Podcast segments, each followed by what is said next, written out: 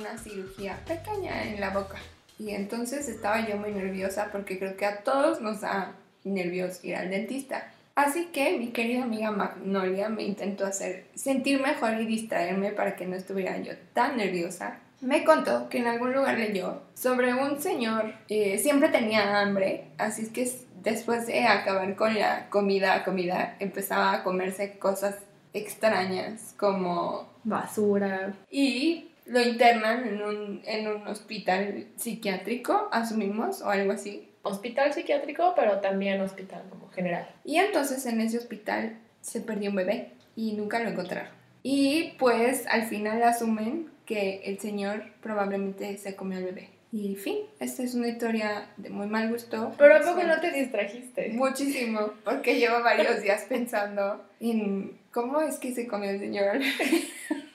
El caso es que con esta historia de mal gusto les damos la bienvenida. Mal gusto, en donde las malas películas finalmente obtienen el reconocimiento que se merecen. Ya saben que aquí vamos a platicar sobre todas aquellas estrellas en el Paseo de la Infamia, su origen, datos curiosos y lo más importante, por qué tienes que verlas sí o sí. Así que dale una oportunidad a lo que generalmente pasas por alto, escúchanos, compártelo, pasa la voz y sobre todo vamos a disfrutar todos juntos de los malos gustos.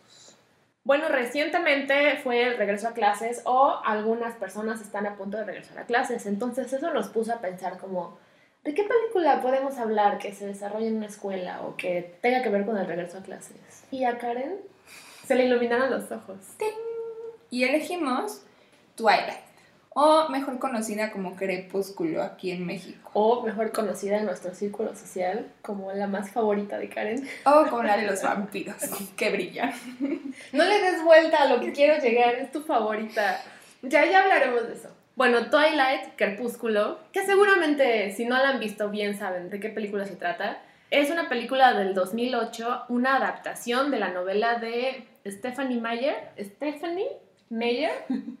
La novela eh, fue publicada en el 2005 y en su primer mes llegó al top 5 de los bestsellers y eventualmente llegó por mucho tiempo al número 1. Mm, entonces, ya de por sí la novela era bastante conocida, bastante apreciada, muy exitosa. Entonces, de ahí dijeron: mm, aquí hay algo, hay que hacer la película. Y tardaron tan solo tres años en que esta llegara al cine habla sobre un romance de fantasía, fantasía porque incluye la presencia de vampiros, de seres sobrenaturales como son los vampiros, los lobos y nada más, no, no, no hay nada más.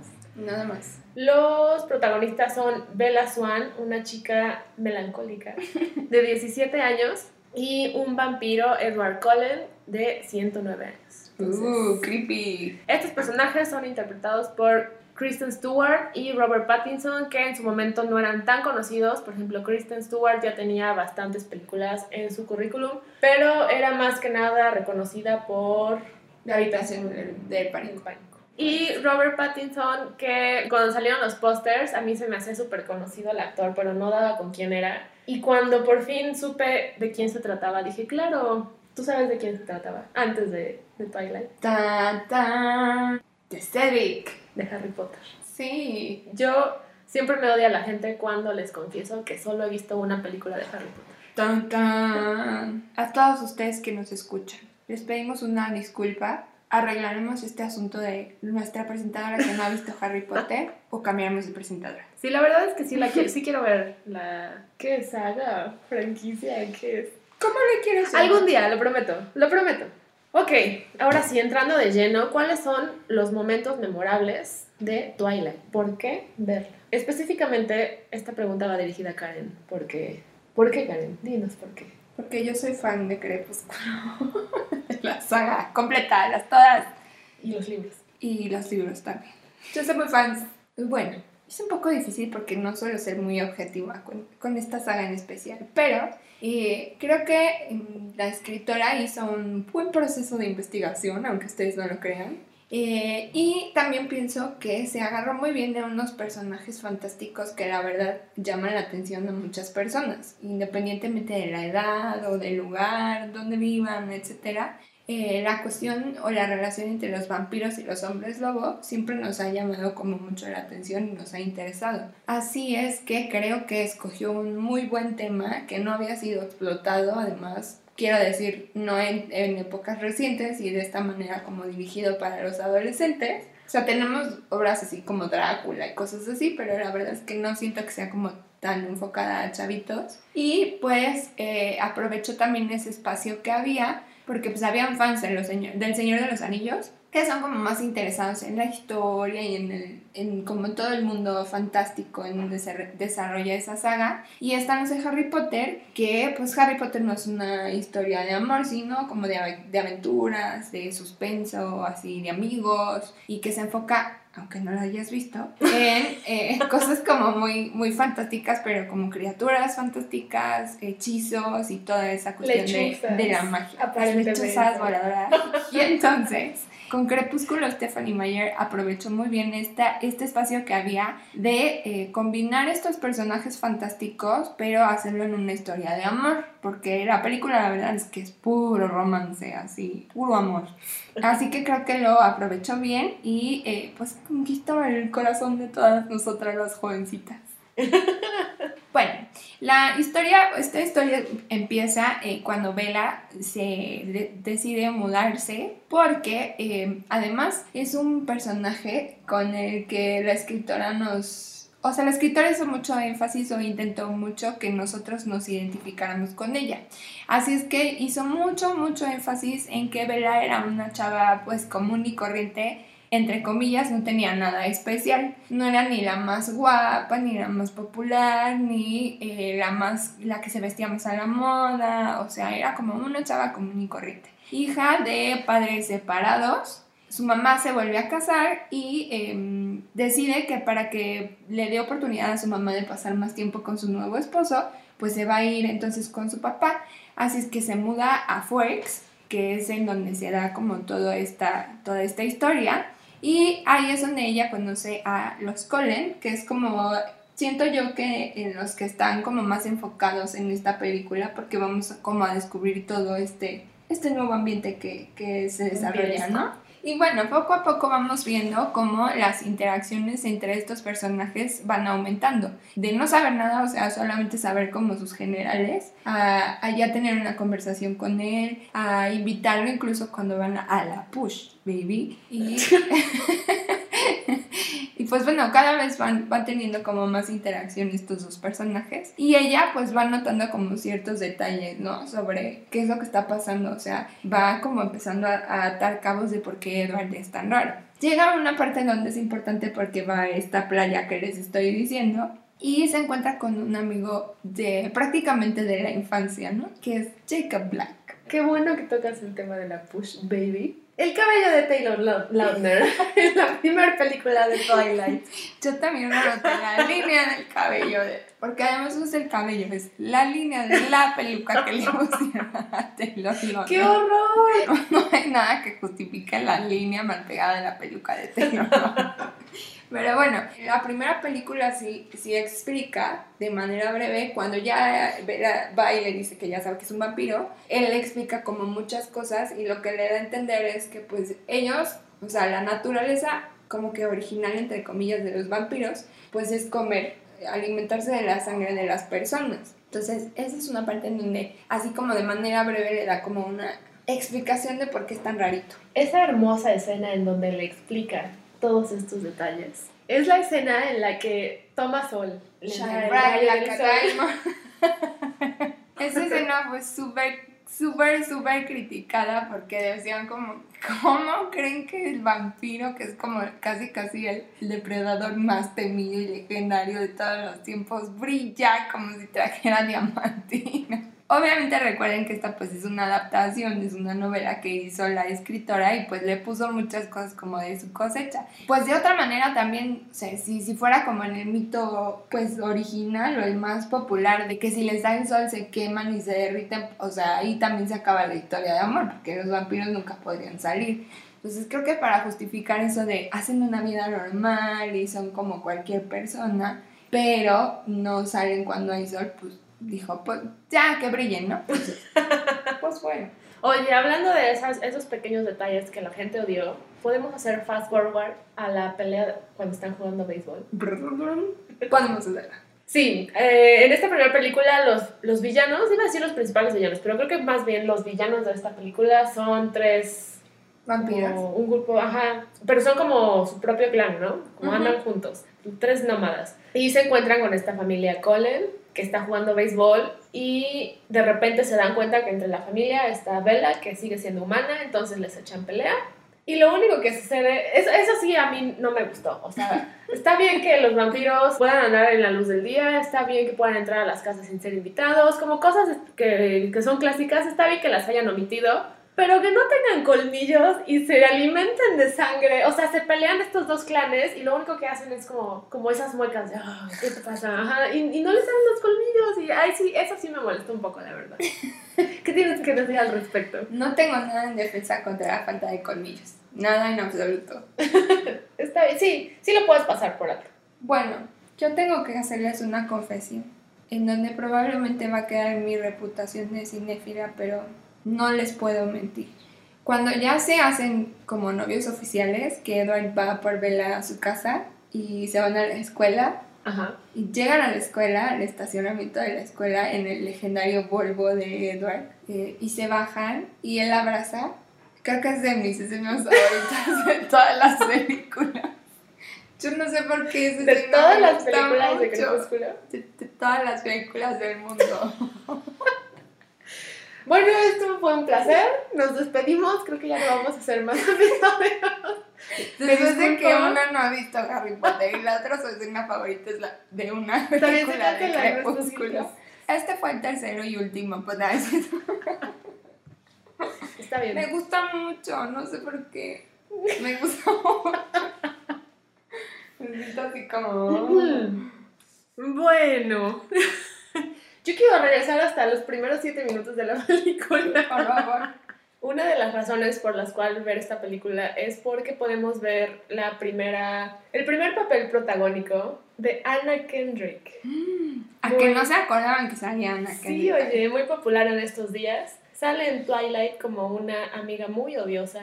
Y como bonus, si te aguantas la película, que la verdad es que no es nada difícil aguantarla, más bien aguantar no es la palabra, está muy disfrutable, muy digerible. Y si termina gustándote, hay cinco películas en total que puedes ver. Y en la quinta y última película también puedes observar uno de los primeros papeles estelares de Rami Malek. Sí, ahora ganador de un Oscar. Yo quiero, yo sí les voy a dar un super spoiler. El spoiler, más grande de la vida.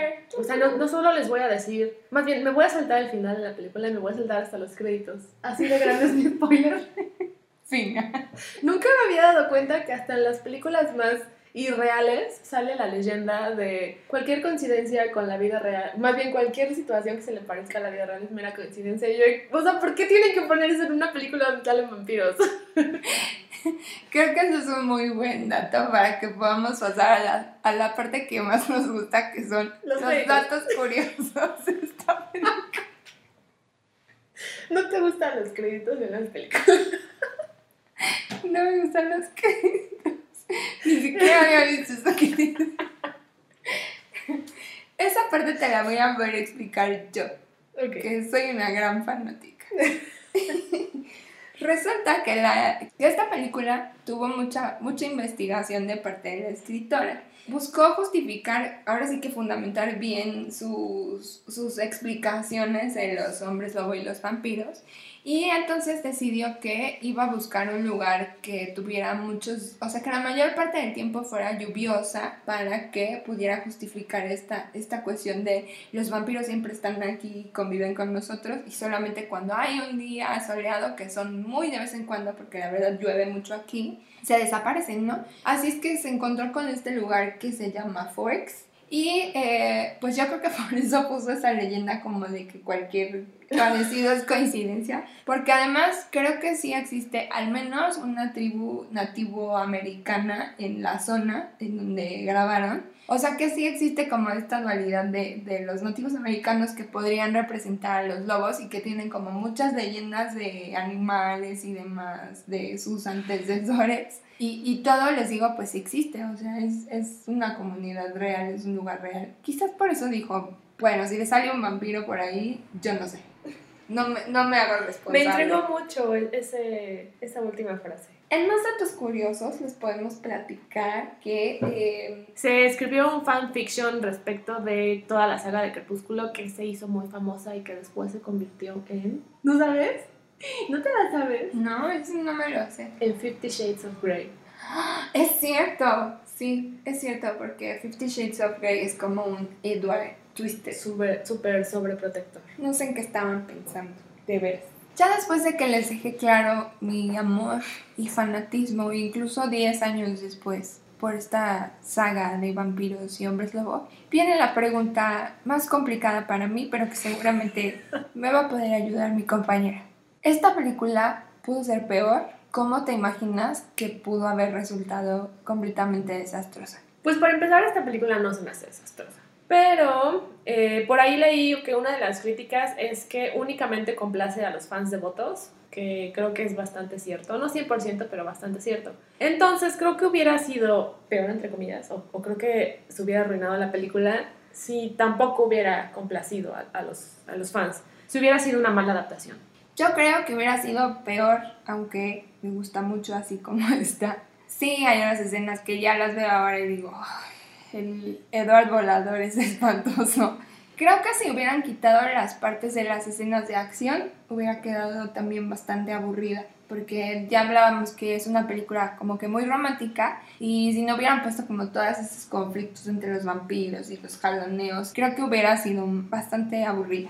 Y bueno, esto tal vez no, más bien esto es una razón de cómo la película fue peor. Que yo, aparte de que yo no paraba de escuchar de mis conocidos y en general cómo se comían a la película, los mismos actores, creo que absolutamente todos, criticaron a la película. Y todavía les faltaba grabar cuatro películas más y no se cansaban de hablar mal de ella. Entonces, creo que estas críticas de parte de los actores hicieron que todavía el público se sintiera más en confianza de odiar a la película, de hacerla pedazos.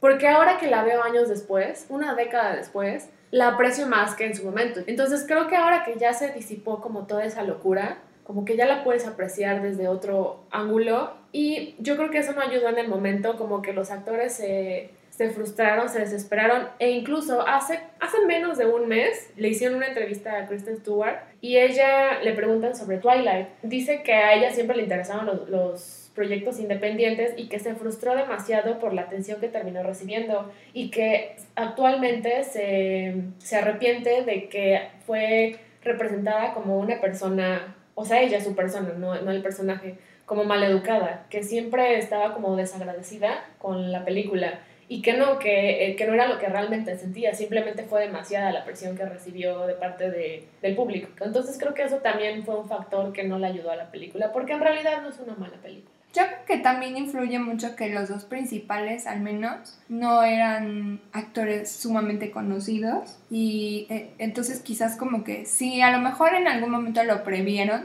pero pues es muy diferente imaginarte que eres súper famoso a ser súper famoso, ¿no? Eh, sí se veían, o sea, súper acosados, de, de perseguidos, fotografiados y demás, entonces pues sí me imagino que la presión fue mucha y vaya, por, por el carácter que aparentan tener los dos, sí son como, como que no les gusta, o sea, no hacen eso como por la fama, entonces sí, sí me imagino que, que no la supieron manejar muy bien. Y pues además ahora que, que seguramente vean la película, son personas completamente diferentes, o sea, En fin, por favor véanla, antes de que pasemos a cosas, véanla. ¿qué estás viendo actualmente? Les quiero recomendar una película que se llama Life Itself o em, como La vida misma, creo que le pusieron en español. Es una película dirigida por Dan Fogelman. No les voy a decir quién sale porque siempre les recomiendo de la misma persona, pero les prometo que esta es diferente. Es una película eh, de drama que, en donde podemos ver tres historias que se van a entrelazar, que ya sé que es como un cuento medio viejo eso de, de tres historias que no tienen nada que ver y cómo terminan eh, conectadas entre sí, pero la verdad es que es una película muy bonita que nos hace reflexionar mucho de, de todas las emociones, todos los, los distintos tipos de, de, vida de cada persona, también dependiendo mucho de, del lugar de donde son. Y nos pasa por muchas emociones que nos llevan a, a, a demostrarnos que pues, la vida es incierta al final del día, ¿no? Entonces, esa, esa película la pueden encontrar en Amazon y yo se los recomiendo mucho. Vean, les va a gustar. ¿Quién sale? Sale Oscar Isaac. Ahora recomiéndanos tú, ¿qué estás viendo? Tengo una serie en pausa, me la estoy llevando súper lenta y, y, sí la quiero recomendar. Se llama Love, Death and Robots. Eh, es una antología animada de ciencia ficción para adultos, original de Netflix, creo, no estoy segura. Es de este año, es del 2019 y uno de los productores es David Fincher, entonces eso como que te asegura calidad. Son 18 episodios, todos duran menos de 20 minutos, están súper digeribles. Aún así, me llama la atención que están súper digeribles, pero llevo solo 4 capítulos. Como que sí me la estoy, los estoy disfrutando, porque sí últimamente me, me devoro la, las series. Ya anunciaron que eh, se va a hacer una segunda temporada, entonces eso está muy prometedor. Me recuerda mucho, o sea, no les puedo decir tal cual de qué trata, porque son varios temas, pero como su nombre lo dice, eh, trata eh, lo, amor, muerte y robots. Me recuerda mucho Black Mirror, como temas muy futuristas. Y ah, también por ahí estaba viendo que como es una antología, como no tienen eh, relación entre ellos los episodios, los usuarios lo pueden ver. Por ejemplo, tu cuenta tiene eh, diferente orden de episodios que la mía, aparentemente. Vale. Sí, entonces suena muy a Black Mirror. Sí, está muy padre. Por ahí si pueden, chequenla, está muy digerible y muy interesante. Bueno chicos, eh, aunque podríamos pasarnos horas y horas, o al menos yo, hablándoles sobre Crepúsculo y la saga, ha llegado el momento de dejarlos ir. Eh, háblenme, les puedo prestar el DVD, véanla y coméntenos sobre todo lo que les dijimos, qué tal les pareció. Y recuerden que para disfrutar de todo en esta vida hay que tener un poquito de mal gusto. O mucho. De mal gusto. O más. En fin, nos vemos en la próxima. Nos oímos en la próxima. Adiós amigos. Adiós.